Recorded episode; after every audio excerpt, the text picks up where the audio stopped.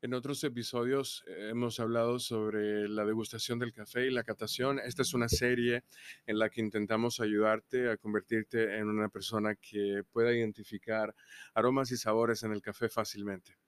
Estudio tras estudio se ha demostrado que los aficionados pueden desempeñarse casi tan bien como los profesionales de la industria en la identificación de sabores después de una formación relativamente básica. En 1993, por ejemplo, la revista de Estudios Sensoriales informó cómo los investigadores encontraron que 150 horas de entrenamiento eran suficientes para casi eliminar la diferencia entre los aficionados y las personas que tenían entre 5 y 7 años de experiencia profesional. En otro estudio de The Food Quality and Preference en 2004, un grupo de aficionados cerró significativamente la brecha en solo 21 horas. Cuando pensamos en la habilidad de degustación que tenemos, eh, es probable que reconozcamos que no ha crecido gradualmente con el tiempo sin una, en entrenamiento, una educación, y que en el momento en el que recibimos esa, ese curso, ese taller, eh, probable que sintamos que mejoramos a pasos agigantados. Esto en realidad nos pasa a nosotros, los que trabajamos en el sector, que también nos formamos con mucha frecuencia. Y bueno, al leer investigaciones también se confirma esto de que la gente puede que tenga el conocimiento de alguna manera inactivo y cuando toman este taller empiezan a, es como un despertar. Esto sucede con nuestros talleres en la escuela de café.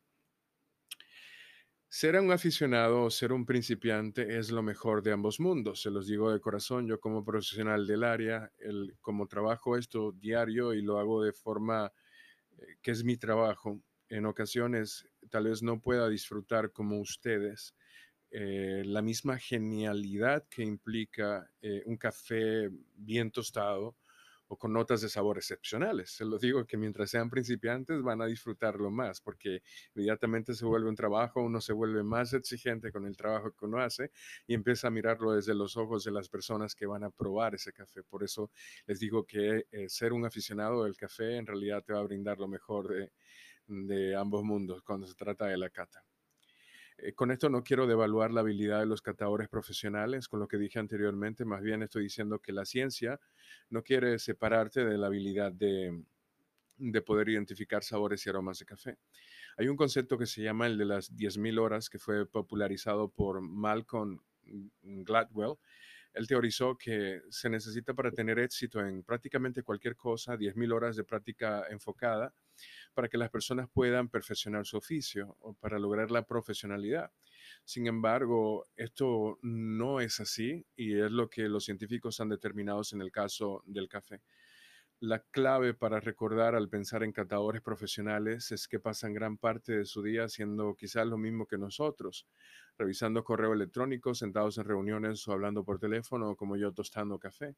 En 1996, un estudio publicado por la revista The Memory and Language encontró pocas diferencias perceptibles entre los bebedores de vino habituales y los profesionales del vino.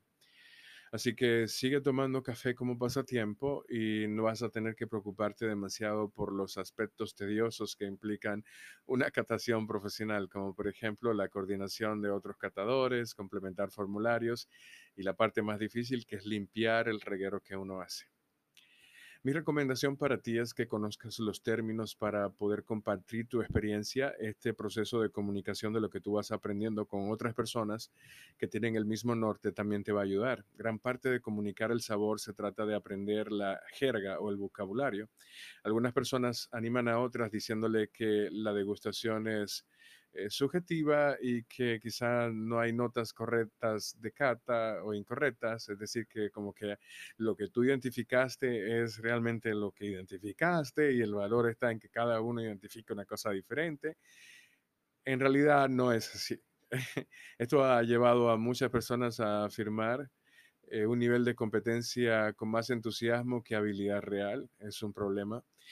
Sin embargo, la degustación no es un deporte eh, solitario, es más bien un deporte de equipo y cuando sea posible deberíamos utilizar descriptores de sabor que ya hayan sido estandarizados y discutirlos en grupo. No solo una sola persona se vuelve catadora.